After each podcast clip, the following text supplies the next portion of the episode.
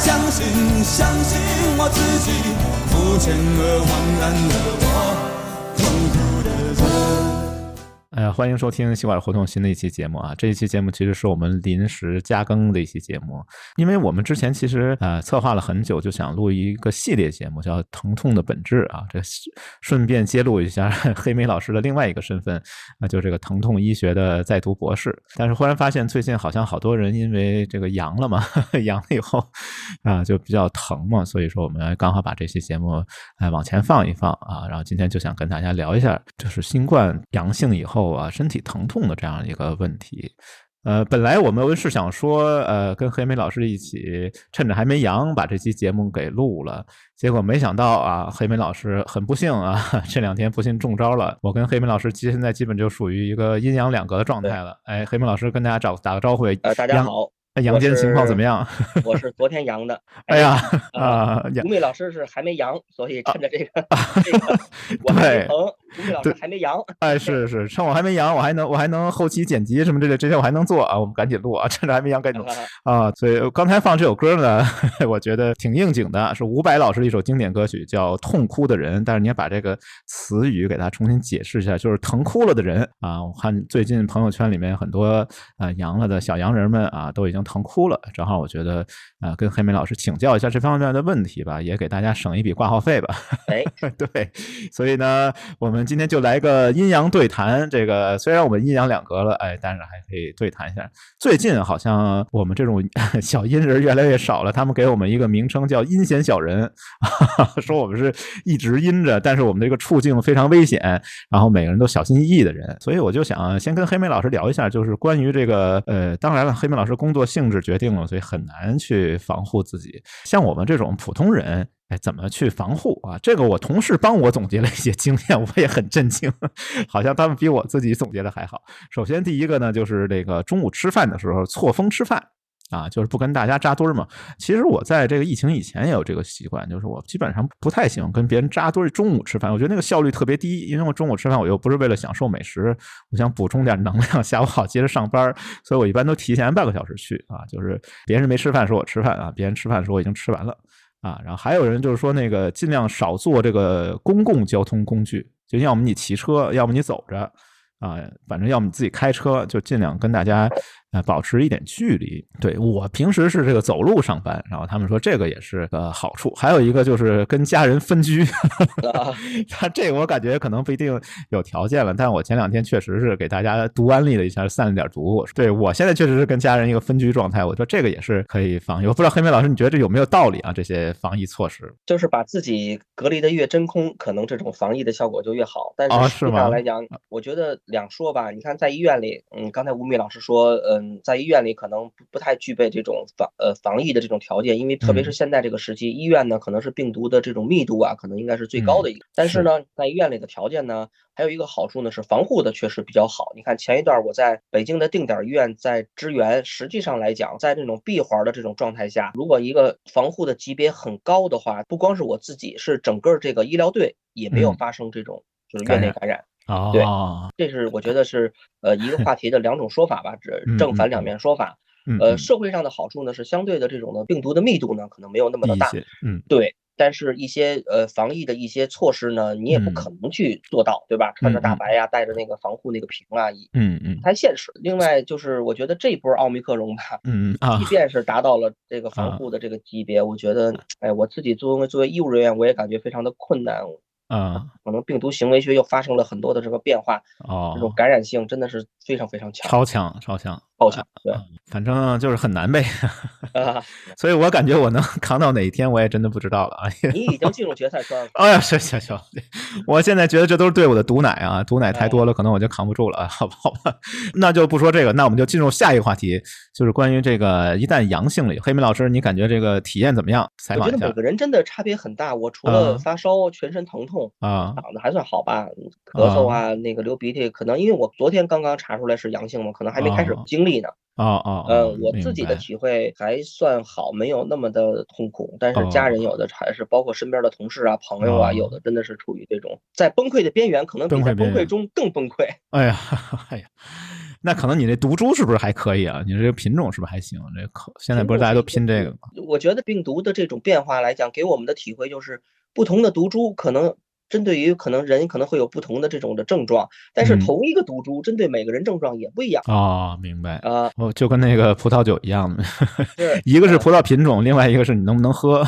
反正总体上来讲，我觉得 北方的还是厉害一点，所以你坚持在，我坚持，我接着坚持，好的，没问题。种一个华南地区的，种应该好一点。啊，我两广这一波又赢了，哎呀，行吧，哎，对，那我们就说说这个，因为我最近虽然是小婴儿，但我身心俱疲，受到了无数次的摧残，好多人给我描述多么多么疼，多么多么难受，甚至有人跟我说说这个呃新冠的疼痛跟你平时得什么感冒啊、什么流感之类疼痛吧是完全不一样的，完全两个性质的。还有人跟我说，你要有条件，你可以去医院背个止疼泵，我都已经震惊了，我说有那么夸张吗？哎，所以我们就顺着这个聊。聊聊这个新冠这个疼痛到底和呃感冒发烧的疼痛有什么不一样的地方？呃，我觉得还是不是特别一样的。感冒发烧的这种疼痛呢，我觉得更多的是因为发烧嘛。可能肌肉会进进行一些无氧代谢，对吧？啊，进行无氧代谢以后呢，就会有这种乳酸的堆积，就好比人在做运动一样，比如你跑了个马拉松啊，做了个五公里越野，这样以后呢，它可能肌肉呢会累积一些乳酸，所以你感觉的这些酸痛呢，可能是这种无氧代谢的产物，对你这种肌肉的这种刺激。会觉得没劲儿啊，或者浑身发酸。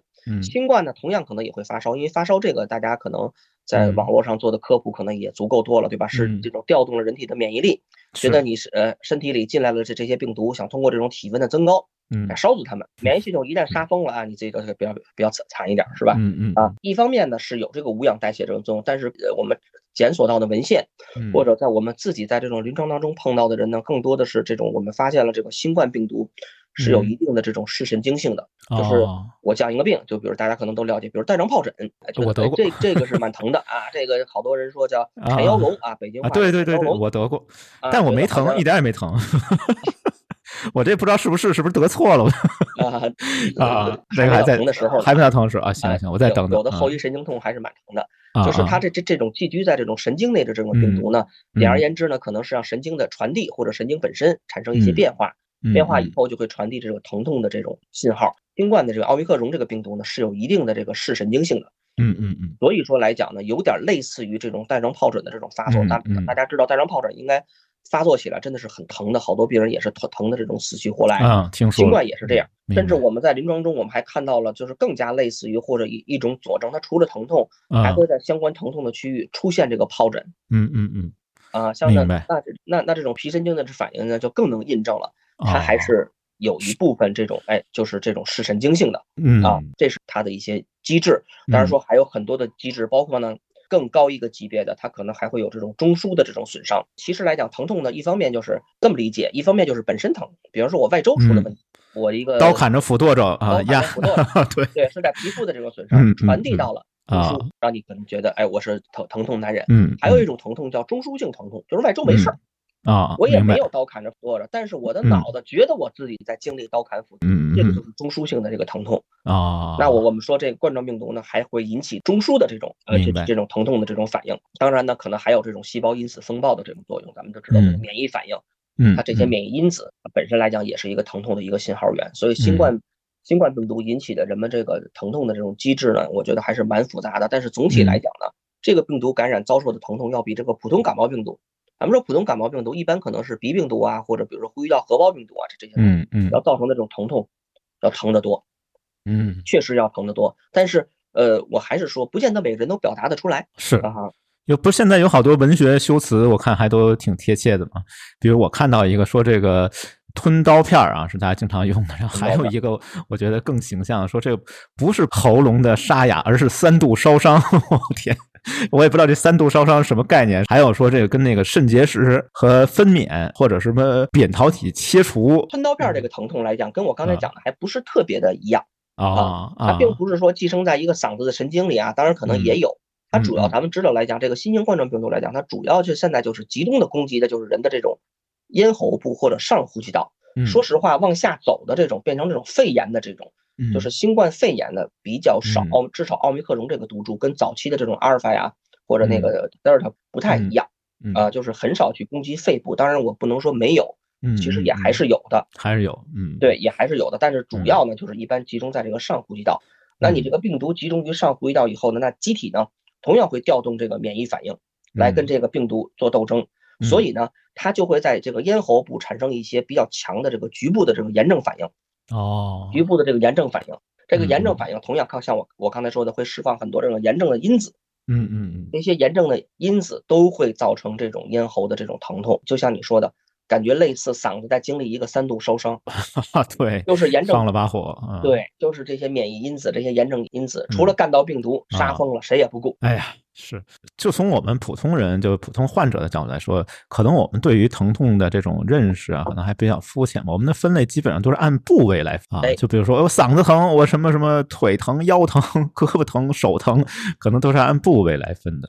但对于你们这个疼疼痛医学的专业从业者，你们是怎么去理解这个疼痛的？哎呀，其实这个呃疼痛的这个分类来讲啊，不同的版本啊，哪怕教科书或者不同的教授，可能也有不同的这种分类，按部位分类没问题。呃呃，没问题，呃对啊，没问题，呃，只不过来讲，咱咱们老百姓讲的部位呢，可能就更加的细一点啊，比如说肚子疼啊，嗓子疼啊，或者头疼啊这样。实际上来讲呢，按照这种部位分类，我们就像我刚才说的，一个就是中枢性疼痛，一个就是外周性疼痛，嗯嗯，对吧？中枢性疼痛可能就是因为脑子的这种病变或者脑子的一些问题来讲造成的这种疼痛，比方说我们见过来讲有这个脑梗，嗯，哎，呃，就是脑梗以后产生的这么一个疼痛，咱们知道，就疼痛的这个中心呢，主要是在丘脑，比如丘脑的一一个。脑梗啊造成的这种，比如说我外周我也没有找到这种外周疼痛的证据，但是还是会觉得腿疼，为什么？再一查，这个患者是一个中枢性的一个问题。那当然还有这种外周性的疼痛，明白？就像你说的腰疼啊，本来讲腰痛就是一个很大的一个医医学上的一个定义，这是一个。嗯，那同样呢，针对这个疼痛的传导速度呢，还分为这种快痛跟慢痛，这它是根据这种神经的这种传导的纤维不一样来区分的。也就是说，急性疼痛跟慢性疼痛。嗯，那你觉得新冠这种属于急性还是慢性？都有啊，都有。我觉得都有啊，我我觉得都有。其实现在至少在咱们国家吧，我觉得在咱们国家，因为可能呃奥密克戎的流行吧，随着咱们这种防疫政策的这种逐步的这种放开呢，大家这种感染率呢，呃可能会逐渐的这种增高。嗯嗯。还但是现在还没有拿到一个就是慢性疼痛的一个太多的一个证据，但是国外呢可能已经有这种证据，就是。我感染了新冠以后呢，造成了一个就是原有的疼痛部位的一个加强，一个慢性疼痛，或者出现了一个新的一个慢性疼痛的一个问题。哦，嗯，明白。正好顺着，那我们顺着这个话题，刚好可以聊一下，到底什么是疼痛？因为我们这个系列节目的题目就叫“疼痛的本质”嘛，就是到底我们呢怎么来定义疼痛这件事情？嗯，呃，疼痛呢，其实来讲呢，定义呢也更新了好几版呢。基本来讲，最新的一个定义呢，那就是疼痛呢是与现实的或者与可能的。组织损伤有关的一种不愉快的感觉性或者情绪性的一个体验，嗯嗯，它其实不光是强调了这个客观性，就比如说有这种组织损伤，对吧？咱们都知道组织损伤可能是一个疼痛的基础，它同样也是注重了这个患者的这个主观性，嗯，情绪性的，嗯，对，这种情绪性的这种的体验来讲，也是一个疼痛的一个重要的一个，至少是一个组成部分吧。嗯，好多人说啊，你你你也没有受伤，你干嘛疼啊？怎么那么焦急啊？其实不是这样。嗯，你即便是有这种主观性的这种感觉的话，我们也可以定义成这种疼痛。OK，我们有了这概念以后，那我们刚好就可以顺着这个聊一下这个疼痛产生的一个机制，就是它到底是刚才说的这个有点有点抽象啊，这什么中枢性，什么外源性？那比如说，我们就具体到新冠这件事情，它到底算外源性呢，还算中枢性，还是说外源性导致的中枢性？都有，都有啊，它肯定是有外源性的因素，对吧？病毒的侵入肯定是一个外源性的这个因素，并且外源性的因素还能侵蚀神经，咱们可以这么理解啊，它可以还还能这种呃寄生在这个神经系统内，出现你这种疼痛信号的一个传导。那同样，那你说，比如发展到了最后，我比如说像你出现了这种焦虑的这种反应啊，或者可能有反应部这种印证跟加强了这种疼痛的这种主观的这个感受。哎，那我们就是稍微讲一下这个疼痛产生的这样的一个过程吧，就是它先是从病毒进入我们的身体，然后呢。对我们的，比如说上呼吸道产生了一些炎症反应，然后这些反应它是怎么传导到大脑里面的呢？它是走了一个什么神经纤维？很多很多的，对它它会有很多很多的这种疼痛传导的一个基本的一个路径。嗯，可能我记得得有六七步啊，解释起来现在还挺晦涩的啊，什么啊是吗？树啊，脊髓中脑术啊，我的天，讲起来没什么意义啊。啊，是吗？不不不，听一听有点意思，逼格比较高。有一个总结了一个就是简化版。啊，简化版啊，简化版。其实我觉得简化版呃，给咱们听众普及一下，我觉得还是挺好的。嗯嗯。然后呢，第一就是有一个组织的一个损伤，绝大部分可能还是造成了一个组织的损伤。比如我嗓子不行了啊，我这个感染新冠，嗓子不行了。感染新冠了，嗓子周围的这个免疫风暴产生了好多这种免疫的因子，攻击了这个嗓子的这种皮肤呀，甚甚至好人好多还能咳血，对吧？嗯嗯嗯。它其实就是皮肤破了嘛，就咽喉部的皮肤破了嘛，是，对吧？组织的损伤，然后会产生一些致痛的物质。就是外周会产生一些致痛的物质，包括比如说 P 物质啊，等等等等，也也是一些化学符号啊，好吧。然后呢，这些致痛物质产生呢，就会诱发出疼痛感受体的一个兴奋，就开始传导了。嗯嗯嗯。然后呢，它一兴奋以后，就开始传递这种是顺着神经，就开始传递这些疼痛的冲动了。嗯嗯。哪个神经？就是刚才咱们说的这个快痛的这个神经。嗯。就比如说 A 尔的纤维，这是神经的一个纤维组组成部分。或者慢痛，这是一个慢性疼痛。嗯，一般来讲，咱们定义为三个月以上的这种疼痛就可以定义为三个月或者半年嘛。嗯嗯，啊，可能分类标准不一样，一般来讲是这样啊。嗯，三个月、半年，如果还是疼痛的话，就可以定位成慢性疼痛。咱们这种慢性疼痛是顺着 C 纤维进行传导的，就开始往上传了。嗯，然后呢，同样的这一上上传，就会神经会传导的是什么？就是这些疼疼痛的传导物质。嗯，跟这个致痛物质不一样，这是传导的物质，传导物质，嗯，传导的物质。然后顺着到哪儿？顺着到了就开始到中枢级别了，顺着外周，比如顺着神经，就到了脊髓了。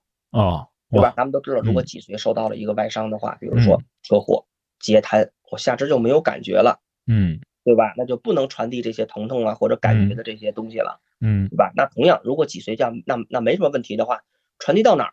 是脊髓的后角。然后就顺着脊髓开始往上传，顺着哪个通路呢？一般来讲是对侧的脊髓视丘通路往上开始传。嗯嗯，传到哪？传到一个部位叫视丘。嗯嗯，然后再往上传啊，皮质啊，大脑就接收到了。嗯，对，要开始难受了。这个信号，好吧，挺复杂的，但是我觉得好像给了一些。就为什么要理解这些东西？为什么要理解疼痛本质？我觉得就给了一些我们。对付疼痛的一个方式，你说的特别对。就比如说，我可以各个阶段嘛，我只要打断这个链条上任何一环，我觉得都可以把这个疼痛给它呃缓解一些。比如说，我如果说能够处理掉那个皮肤组织的损伤、身体组织的损伤，哎，把这个疼痛物质产生给它抑制掉，那我也可以不疼了。就像比如说最简单的，嗯，比如我嗓子疼，我稍微给它降降温，让这些免疫的因子别那么太强。所以有人说吃点冰激凌管用吗？啊，可能管点用，反正愉快一些。你要按照那个定义来说，你刚才说的那个疼痛是种不愉快的感觉性、情绪性体验，但吃冰淇淋肯定是一个愉快的感觉性，对。我这直接就可以把这治愈了。把这个局部降降温，它这个免疫因子这些活性可能也会低一点。哎，有可能。对，比如我可以把传导过程当中是不是给它打断啊？那也行啊。哎，我把这个传导物质给它抑制住，这样我也可以减缓疼痛的这个传递。对，那比如说咱们从这个级别上来讲，从致痛物质的这个产生来看，嗯嗯，那怎么弄？就是咱们经常吃的这个药，哎，布洛芬啊，啊，是地氨基酚呀，这些都是把这个致痛的物质给你打掉。是我尽管是外周有损伤了。啊，产生了这些的致痛的这些物质了啊，对，我不不觉得疼。药物我把这些致痛物质给你减少一点也行。行，我觉得这个疼痛的这个产生和传递的这个机制，哎，讲的太专业了，没听明白。其实，其实你说的一个方法来讲，真的是特别对。你针对这些，就是咱们哪怕这个简化版啊，啊你针对这个不同的级别做不同的治疗，嗯，就是疼痛科治疗疼痛的方法。啊，那你说针对这个疼痛的传导，刚才说，呢比如咱们可以做神经阻滞，或者做神经的神经组织疗法，嗯嗯，听说过，是有很多很多的方法吧。然后我觉得我又受一次精神摧残，我 太多的人在各种渠道给我讲这个新冠疼痛有多难受。其实给一个阴性的朋友讲这些是很不人道啊，真的是我太非人道了。我又听了一遍，哎呀，这个紧张的情绪又提升了，哎，怎么办呢？要不然我们放首歌吧，我们来听一首这个。我最近发现莫文蔚老师，我有点怀疑莫老师是不是阳过啊？莫老师唱。这首歌我觉得写的太好了，这首歌名字就叫《呼吸有害》啊，里面歌词它是歌词怎么写的呢？它是用这个粤语写的，唱的，我再用普通话念一下。他说：“缺氧到似有幻象。”就是缺氧已经产生幻象了，然后乏力的躺在地上，合上双眼，用皮肤感应无常。我觉得这个写的简直 太像得新冠了，这个这要警惕重症了啊！啊，这个哎呦是吗？哦天，怀疑重症，好吧好吧，行，那我们听一下莫老师这首歌啊，然后也祝莫老师 遥祝莫老师身体健康吧。啊，听完这首歌以后，我们就可以进入下一趴，下一趴我们讲讲吃药的问题，就是该治了啊，就是发病的部分我们已经讲完了，一会儿我们来讲讲这个吃药的问题。倔强到似有幻象，乏力地躺于地上，合上双眼，用皮肤感应路上。这里有过你，未及步离场，被你的气味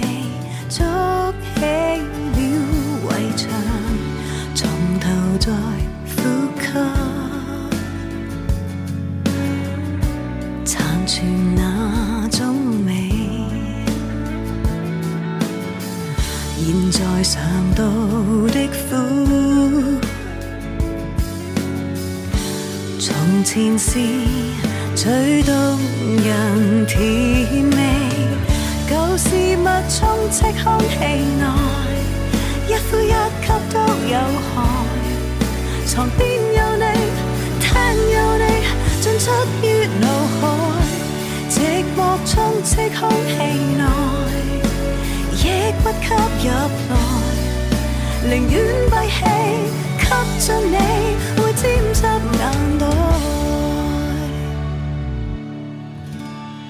好，那么听完了莫老师的这首《呼吸有害》以后。啊，我们来讲讲这个嗑药的部分。最近真的是全民大嗑药啊，我真的有点恐慌。我看周围人怎么什么都敢吃呢？就是各种各样的药。这个正好我们请教一下这个疼痛医学的博士啊，黑梅老师给我们讲讲，到底哪些药你比较推荐，或者你给患者们推荐。正好我刚才开头时候不是讲了吗？给我们的听众也省一笔挂号费嘛。啊，对吧？这个在线诊疗现在好像是不是也要钱呢？我不知道，反正我们这可以免费听一听黑明老师的这个呃开药。反正我经常遇到的吧，我列举一下，有这个布洛芬啊，有这个呃乙酰氨基酚，然后阿司匹林，呃，然后洛索洛芬啊，这几种是我经常听到的这这一类，然后可能就算这个我们说说的西药吧。然后呢，还有一类就是这个中药，这个争议最大的这个莲花清瘟，哈哈还有九九九感冒灵，好像也有人克啊。还有这个最神奇的，说是因为有痰，所以他吃抗生素啊，罗红霉素。这个我真的是，哎呀，好吧。然后还有那个就是一些大咖们，大咖们说得上止疼泵啊，这我都不知道。还有一些违禁药品啊，说也可以用啊，就是类似于麻醉啊，类似这个也是黑明老师，也是黑明老师专业啊啊，这些药品黑明老师啊，我不知道是不是都克过，反正都知道啊。啊，这我们刚好也可以顺着聊一下。我们要不从这个最火的，说今年冬至吃什么？前两天正好是冬至啊，冬至吃什么就突吃这个布洛芬啊。我们从这个布洛芬开始聊起。这布洛芬，我听好多妹子啊，女生跟我说，好像是这个缓解痛经有点帮助，所以她们基本上都有这个存货。啊，所以我觉得也给大家提示一下，可以男生可以看看有没有妹子可以支援你几粒布洛芬啊，据说是缓解痛经的。然后，但是我了解到情况，说这个布洛芬吃的时机非常重要。就你已经开始疼起来了，你再吃这个布洛芬啊，基本上就没啥用了啊，因为它是一个去抑制有一种激素吧，叫什么前列腺素分泌的啊，所以你要注意吃这个布洛芬的时机啊，这个我不知道怎么理解啊，黑明老师给我们讲讲吃布洛芬的技巧啊。其实，在哪个阶段呢？我觉得都可以，倒没有一个太多的一个时机。你即便是已经开始疼起来了，布洛芬呢可能也是管用的。但是呢，我跟大家强调的就是布洛芬的剂型。如果你已经疼的真的挺挺厉害的，咱就别吃布洛芬的缓释剂了哦，对吧？什么叫缓释剂？它是在体内中均匀释放的，嗯，对吧？明白啊，你你可能要最好吃一些布洛芬的就快一点的，就没有缓释这两个字儿的，哦，比方说分散片啊，或者颗粒啊，或者胶囊啊这样的，你显示一个布洛芬缓释胶囊，我已经疼的挺厉害的了，就别吃这种缓释的，对，就别吃这种缓释的这这种剂型了，对吧？啊，这个啊，这个是布洛芬。像其实刚才你说的，大家布洛芬其实意思是什么？其实就是这个前列腺素。但是说把前列腺素理解成一种激素，可能还不是特别的正确啊。嗯嗯，它就是指人体中的一种。刚才咱们说的，就是一种最典型的一种的致痛的物质。哦。分成好多类型。好多类型。A、D、E、F。我的天。那咱们说。嗯，F 这两个类型啊，前列腺素，那咱们缩写就是 PG 啊，就是 PGE 跟 PGF 是干嘛的？嗯，它可以刺激这种子宫的平滑肌产生这种强烈的收缩跟血管痉挛。那痛经形成的原因，就是因为子宫里的这类的前列腺素，就是 E 跟 F 这个分类升高造成的。那布洛芬就是可以抑制这个，所以来讲，它可能会有这种治疗疼痛的这个作用。那当然，它还会抑制别的这些亚型，所以这是布洛芬的一个镇痛的一个。依据其实他们统称啊，叫非甾类抗炎药啊，什么东西？哎，就是一个化学的名称嘛。哦，好吧，没听懂名称 啊啊。这就开始呢，其实根儿的一个药啊，其实就是阿司匹林。哎，是是是，对，这个叫上溯到什么时期呢？可能上溯到这种清光绪，清光绪几几年？清光绪都不止了啊，不止光绪。对，古希腊跟古罗马时期了。哦哦哦，好吧。啊，从这个医学史的角度来讲，那会儿人们就比如发烧啊、疼啊，怎么办呀？拿那个柳树皮。对对对。啊啊，这个这个浸出的汁儿，或者就直接这个煮这个，哎，煮这个柳树皮这个水，哎，喝了以后就感觉能止疼，哎，或者哎也能退烧。嗯，那实际上这个有机的这种化学物质啊，咱们说这个阿司匹林的这个主要成分啊，就是乙酰水杨酸。嗯，实际上是上个世纪七八十年代，也就是一八九七年的时候，那上上世纪，黑莓老师，那是上上世纪了，上啊啊，多夫曼合成了这个 啊，其实就是这个柳树皮中的，就是提取出来的这个抗炎镇痛的这个物质。嗯，所以它的一个根儿，可能就是阿司匹林。那同样的，咱们把阿司匹林，比如加一个化学集团呀，减一个化学集团呀，就成成了这一大类药，就叫非甾类抗炎药，包括双氯芬酸、布洛芬，可能都是这一大类的。嗯，那其实你要从一个严格的分类来讲，就是对乙酰氨基酚还不能算是非甾类抗炎药啊。但是有的专家来讲呢，我咱们做的这些科科普也把它划进来了。但是我个人觉得来讲，或者我拿到的这个文献的这个依据来讲，对乙酰氨基酚还不能算是非甾类抗炎药，因为它的这种化学物质还是有比较大的一个区别的。嗯嗯啊，那它是干嘛用的？实际上来讲呢，是一一九七四年可能才把这一东西先研究的清楚，大家都那么用，觉得这一大类物质又能退热呀，又能又能抗炎。嗯，当然我们说的这个抗炎，不是咱们老百姓说的这个消炎药，对抗什么细菌啊、病毒这种，它对抗的这种无菌性的炎症。就刚才咱们说的嗓子眼那些这这这个细胞免疫的风暴，我 们叫无菌性炎症，它并不是说这个这个细菌感染、病毒感染这种造成的肺炎呀什么这个，嗯嗯，咱们就说非甾类抗炎药的靶标，这个就非常重要，嗯嗯，它是针对了什么？起到这个退热跟降炎的作用，是针对的实际上是环氧合酶。我天，这啥呀？这通过这个实验还认定了是环氧合酶。那么环氧合酶是什么玩意儿啊？是催化过后的一个花生四烯酸。哎，不饱和脂肪酸，哎，跟我们上期节目接上了，又接上了。不饱和脂肪酸，它是一个细胞膜的这个磷脂，对对对，通过这个水解所产生的，是转变成了什么？前列腺素。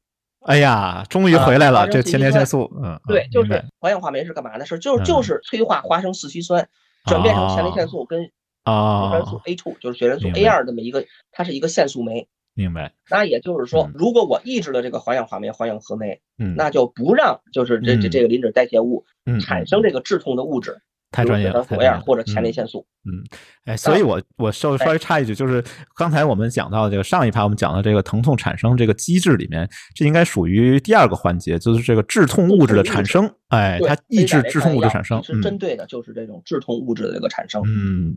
那那那我们说前列腺素是它其实来讲是人体中最最最广泛合成的一类这种代谢产物啊，不要小瞧这这些东西。刚才讲的这些东西，一九八二年的诺贝尔生理学跟医学奖，就是真正的把非甾类抗药的这个机制，嗯，研究理解清楚了。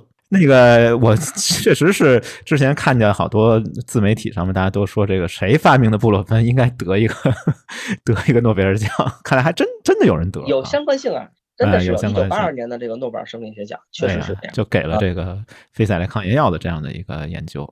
好吧，那这个这一类药，我觉得大概就说这么多吧。然后我们就下面讲稍微涉及一下我们这个争议比较大的这一类中药啊，比如莲花清瘟。其实莲花清瘟我们之前提到过，对我们当时黑明老师给我们的呃一个建议就是说，可能它对缩短病程还是有一定帮助，也不完全是呃无效的吧。反正这类药物，我觉得。至少一个原则就是没有办法去和这些西药共用的，不然对这个肝脏会有一定损伤啊。这个最近好像大家都摇身一变变成了医学专家。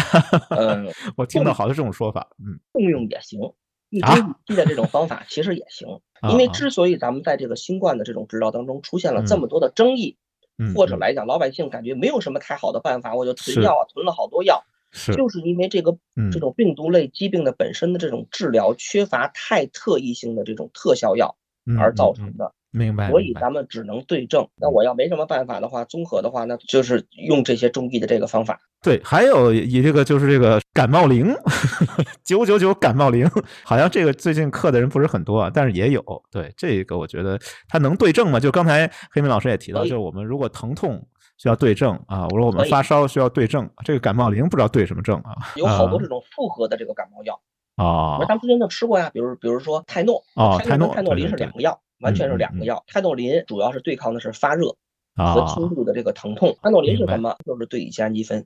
嗯嗯。啊，而泰诺是什么？泰诺是感冒药，它不光里里面有对乙酰氨基酚，它还有一些收缩血管的药啊，一些伪麻黄碱呀，还有一些别的其他的一个复合的。刚才我们就是讲了这些感冒类，还有一类我觉得是最完全我不能理解的，居然有人克罗红霉素，这个是一点没有什么太多的道理的。首先呢，罗红霉素呢，它并不是一种化痰药，嗯嗯，它是抗生素，对对，是有专门的化痰药的，嗯嗯，比如木舒坦呀等等等等，是有一些化痰药，比如痰很粘稠不易咳出的时候是可以服用的。但是指着罗红霉素来化痰，没有太多的这种依据，或者来讲根本就不对。但是我们并不是说新冠病毒用不上抗生素，但是老百姓可能都都都知道，病毒是病毒，细菌是细菌。对呀，对。抗生素是针对细菌的，但是你还要想这么一种情况：有的患者得了病毒感染以后，可能不管是呼吸道系统受到打击以后，嗯嗯，它会造成合并的细菌感染。对，也就是说，细菌性肺炎或者这种病毒性肺炎可能会。合并在一起，是的，是的，哎，那可能用上一些抗生素，可能也是有道理的，包括头孢类啊，包括像那个呃罗红霉素，可能是大环类酯类啊，呃，包。括一些比如左氧氟沙星啊，这这这样的可能抗生素也有不同的分类的，嗯，是有用武之地的。但是绝对不主张滥用抗生素。是的，是的，就是我没什么症状，我就吃点保平安，这是绝对不对。保不了平安，我觉得保不了平安。不吃可能还能保平安吧？好吧，嗯，最后一个就是最先进的武器，就我疼的实在太厉害，我都疼哭了。这个止疼泵这个东西可不可以考虑？觉得考虑的没有什么太大的实际上的这个意义。真的是，因为止疼泵这种就是太强了，而且止疼泵里面的这种用药，其实 其实泵这个东西就是一个机械装置。啊，对吧？它是一个机械装置，它是定时定量的往你身体里的不同部位，包括血管啊，嗯，或者肌肉啊，嗯，或者可能椎管内啊，可能是就是泵药，对吧？啊，那你关键靠靠用什么药？明白？没有必要就是去去去这种就是追求这种高阶的这种处理药物的，就是这种方式，对吧？我们肯定的原则肯定还是能口服，咱们就不静脉。哎，是是是，对吧？是药三分毒嘛，一个朴素看法。但是有人就说了，说你看这个疼痛已经跟这个分娩、跟肾结石都已经相提并论了，甚至有人说跟这个没有麻醉的拔牙是一样的。那我觉得我背一个止痛泵不是理所当然的事情吗？但是你其实你可以把这个口服的这种药物的这种等级提高啊，啊，对吧？你你看布洛芬跟对乙酰氨基酚，这是最基础的这些，有高阶的吗？来点高阶的，有高阶的，比如咱们现在是也是一个算一个小小的网红药吧，啊，就是。洛索洛芬，洛索洛芬，哎，这个要讲讲，这个要好像名现在算网红吗？我怎么还行啊？至少只处理这种疼痛的角度来讲，可能比布洛芬和对乙酰氨基酚可能要强一个级别。这个我听说是什么风湿科经常用的一种药，或者风湿科呀，或者骨性关节炎呀，或者比如脊柱关节痛啊，嗯嗯，坐骨神经痛啊，这是最常用的一个一个用药。我自己 针对这个疼痛跟这个发热吃的就是这个洛索洛芬。我觉得还行，就是这些都是阿司匹林的魔改款魔改和阿司匹林，哎呀，好吧。魔改阿司匹林，这其实我们可以专门找个时间来聊这阿司匹林历史，我觉得还是挺有意思，包括很多中间商业的一些运作都非常有意思。是一八九八年好像正式上市，一八九八年我算了一下，大概是光绪多少多少年，光绪年的药，直到现在二零二二年了，还在指着阿司匹林以及它的魔改。对，各种 魔改款嘛，对吧？那那那你说怎么魔改的呀？那那就无非是比比如说加一个丙乙酸。那就是双氯芬酸，加丙酸那就是布洛芬，加一个硒康类的那就是各种硒康，比如比洛硒康啊什么这那的，咱们可能也见到。其实这些魔改款的这种止疼的作用，可能都要比对乙酰氨基酚和单纯的布洛芬要强。哦，就是它魔改的方向主要就是为了呃止痛，是这个意思吧？止痛，还有这种降低这种不良的反应。嗯，咱因为咱咱们都知道最常见的不良反应是什么？胃疼和心血管的风险，是是是，对吧？这就是可能两个方向，这就是两个集团嘛，它可是 cos one 跟 cos two 这两个。嗯嗯嗯啊，这种 cos one cos two 可能会有一定保护，比如胃肠道的这个保护作用啊，你你你给它抑制了，那那可能就胃酸的分泌要是增加的话，那可能就胃不舒服呀什么的。嗯嗯。对吧？明白。哎，那除了这些以外呢？这个不知道黑米老师对这些嗑药方面还有什么其他的建议和指导？我觉得对于新冠的这种疼痛呢，可能就差不多足够了，你没必要再上，比如更强的，比如比这个要再强的是什么？嗯，那就是阿片类，那就真正有成瘾性了，违禁药了，这就就是违禁药了，也也不能说是违禁药，就是就管控药了啊，管控药了，毒麻药。对吧？也也也真的是比较少见，因为一个新冠打针杜冷丁，或者吃了曲马多，那真的是 比较少见。这个话题容易被封啊，我们 少聊这种话题，少聊这种话题啊。对，本来也是不合理的，我觉得这个也是不合理的一个用药，真的控制在这个范围。嗯，对，真的也是不至于。那，当然现在来讲呢，比如说我们见到这种新冠术后的这种神经痛啊，就是好多人说，比如说，呃，我最近看了一个门诊的一个小伙子，真的就是他一个一个手的一个神经，说好几夜已经睡不着觉了。嗯啊啊，就是很痛，并且在他疼痛的区域还发生了一个疱疹，就是像咱们刚才说的第一个话题，就是这种新冠病毒有这种视神经性，类似于疱疹病毒这样。嗯嗯。后来也是给他用了这种对抗神经痛的药物。嗯啊，我们叫神经痛的药总总的大类叫钙离子调控剂，比如说普瑞巴林、加巴喷丁这样的这种药物来讲，哎，效果就不错 啊。当然，我觉得并不是说每个人都有都要用这种药物。就是中医是讲究辩证的，西医也是讲究辩证的，绝对不要这种一窝蜂的这种来，嗯，对吧？所以到底吃什么呢？还是吃布洛芬？对，其实就是对症。你你发热疼痛就吃布洛芬，嗯，或者对乙酰氨基酚。当然，对乙酰氨基酚也不能老吃啊，因为对乙酰氨基酚的这种对肝脏的这种毒性，其实还是蛮大的。一般来讲，不要超过三天到七天。啊，当然说对于小孩儿，三个月以下的小孩儿还有孕妇。嗯，那还是优选对乙酰氨基酚。反正说来说去吧，还是这几种药啊，就是挺难买的。哎，我要是买不到，有没有一些其他替代方法？比如说物理降温、物理止痛啊，这些有没有？啊，冰块、冰袋儿啊，那个温水，那个擦擦身上这样的，可能也，特别是小孩儿，可能效果还是挺好的。嗯，好吧，那还是希望能有药可吃吧。有有病以后能有药可用。关于用药这部分，我们要不先聊聊这么多。另外一个，我发现就是得了新冠以后和得其他病，这个大家也都发现了有一个最大的区别。得其他病以后，你基本在家躺着，没什么好说的。得了新冠以后，特别喜欢发圈儿。哎，每天我觉得不用看什么统计数字，我就看一下朋友圈谁谁谁又阳了。每天看这个，让我们就聊一下这个问题，就是为什么我们这个得了新冠以后，大家要发圈这个问题。不知道黑莓老师你怎么样？你的圈里是不是也是一片哀嚎啊？非常悲观。啊，非常悲观。哎呀，好吧。然后 我就找了一些这种心理学的一个理论，尝试去解释一下这个问题，就是为什么大家这些病友们都喜欢在朋友圈里边求医问药，然后诉苦吐槽。我觉得在朋友圈里边求医问药真的非常不靠谱。可能我们之前提到过，说这个百度看病、淘宝买药不靠谱。现在发展到这个朋友圈，大家就问说：“哎，我得这个能不能吃什么？”哎，前两天还有一个人说八天了都没转阴啊，这个是不是正常现象？我说你在这里问什么呀？还不如约一个在线问诊，你问问专业的医生吧。我自己可能有一个传统的观念吧，就是啊，有病去咨询医生，然后呢，用药呢要遵医嘱。但现在好像都实现不了了，大家在朋友圈里面去求医问药了。我觉得这个可能用一个心理学的一个理论啊来解释的话，这个叫做网络增强自我披露理论啊。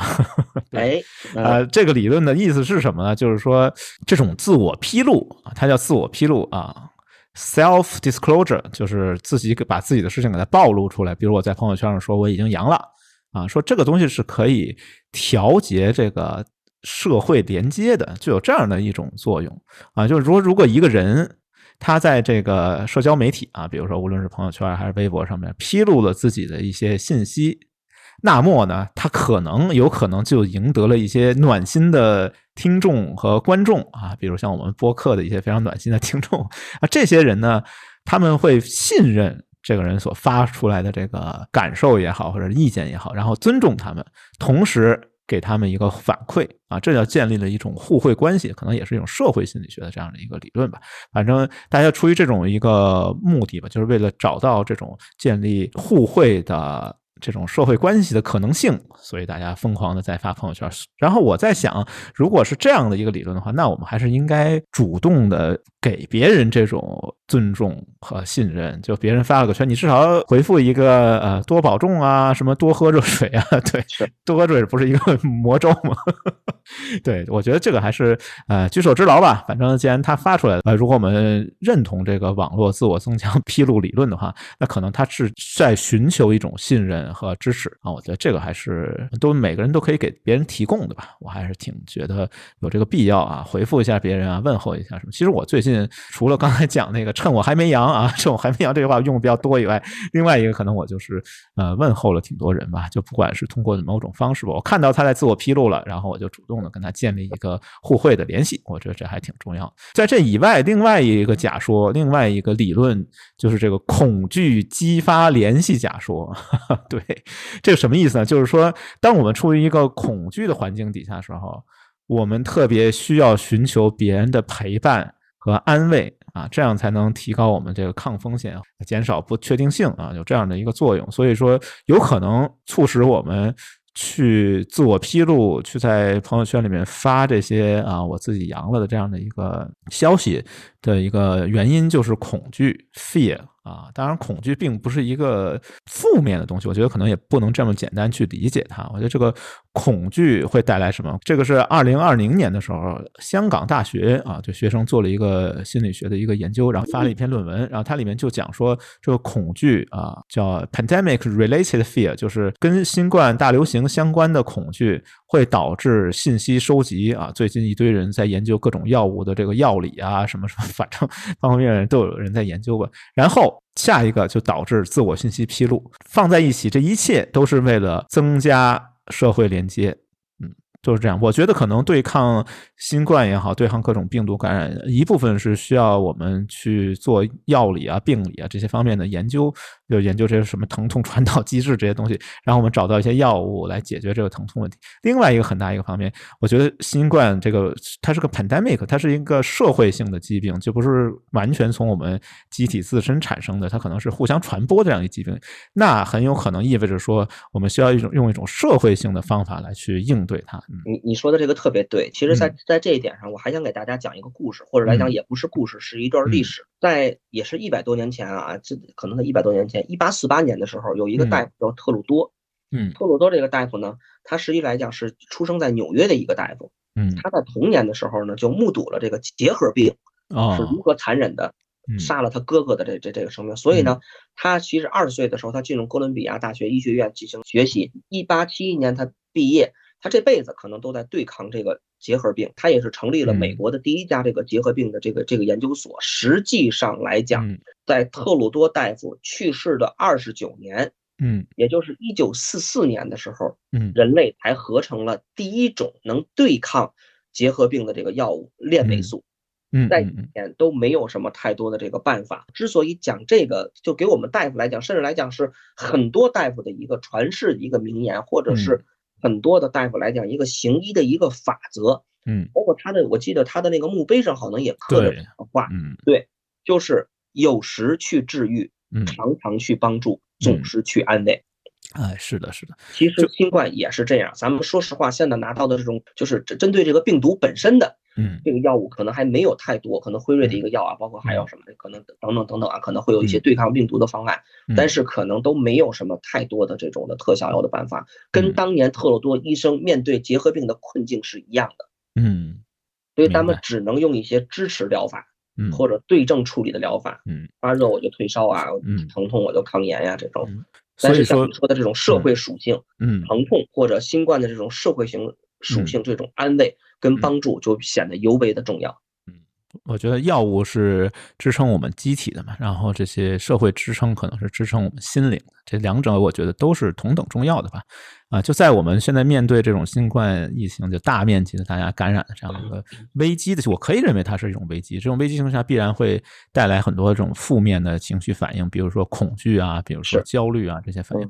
但是另外一方面，这些负面的情绪反应。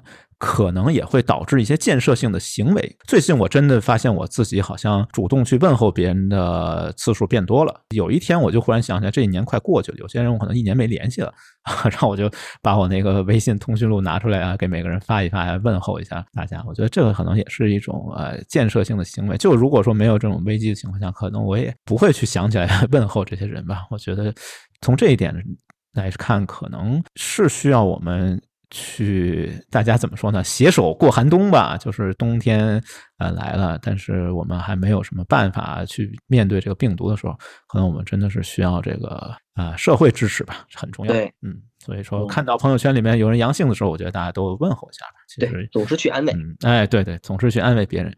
好吧，那我们今天的节目也差不多了，然后最后想稍微升华总结一下，因为有一款游戏啊，一开放世界一款游戏。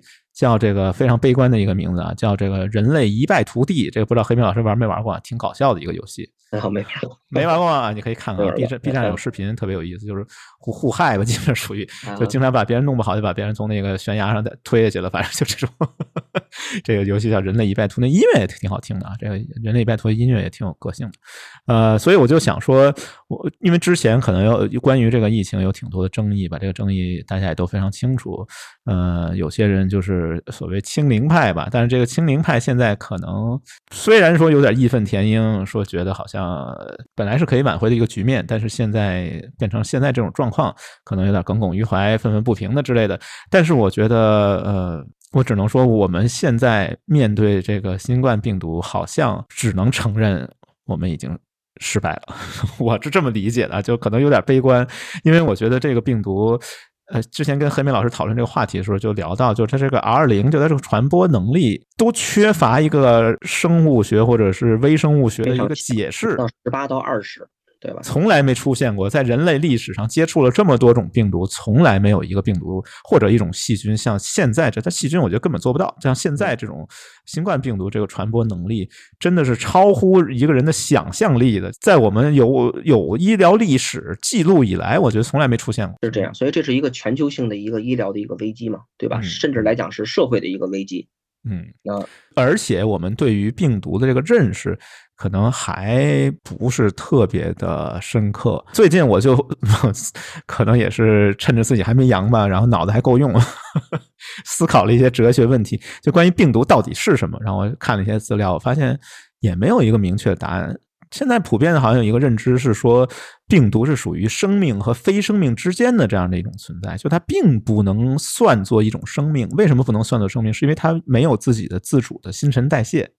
它不需要新陈代谢，病毒的世界里面只有传播、啊感染、复制和变异。对，就是当我们在思考这个病毒本身的时候，你会发现它最大的优点是它的弱，是这个病毒本身的弱小，竟然成了它最大的优点。嗯，你要知道，新冠病毒是一个 RNA 病毒，咱们知道 DNA 跟 RNA，咱们 DNA 可能知道它是双链，对吧？对对，双链这种遗传物质是双链，双链就意味着什么？稳定跟强大。哎，不容易出现变异，但是单链就意味着它不稳定，对，可以随时变异。这个一个不稳定的一个病毒，它的这种遗传物质的不稳定，竟然成了它的优点。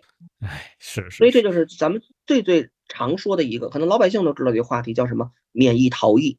嗯，听说了，对吧？当我刚有它的针对它的抗体，对吧？不管是你自己形成的这这这个抗体，我感染了，还是我注射的这个疫苗产生这个抗体，我刚刚产生了以后，它变了。又逃逸掉了，所以这也就是说，咱们也不能说，哎，我阳性了，我就要就是开始呃呃放开了，我就开始撒欢的去玩了，并不，你仍然有这种复阳或者重新再得阳性的这种可能性。那么咱们说这种西方啊，咱可能因为放开的可能更早一些，嗯嗯，阳了那么两三回的人多的是，是是是，太多了。我听说复阳最快的记录好像是二十天啊，就是差不多啊啊，反正一个月来一回基本上不成问题，所以。可能只能承认我们在面对这个病毒的时候，基本上沦陷了吧？我觉得没有太大的特别好的。特别直接的办法啊，所以我就想起来一个嘛，就是我们现在前面这个观点，我觉得人类一败涂地这个观点可能是有点悲观的。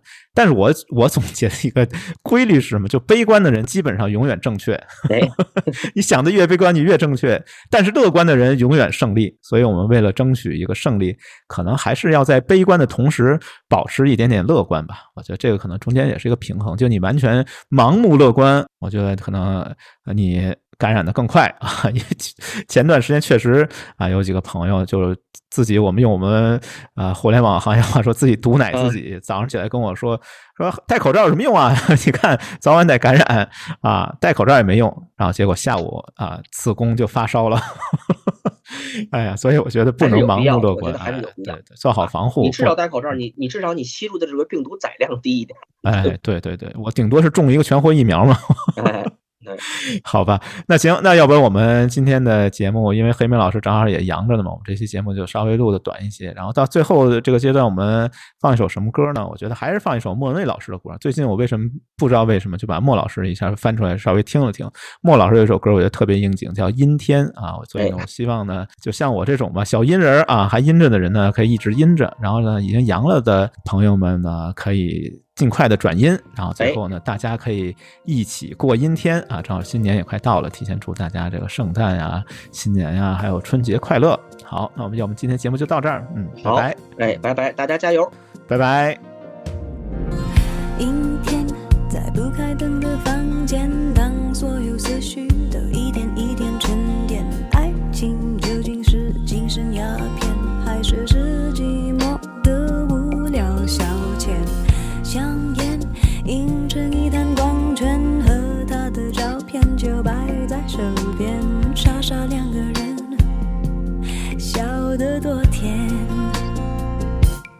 开始总是分分钟都妙不可言谁都以为热情它永不会减除了激情褪去后的。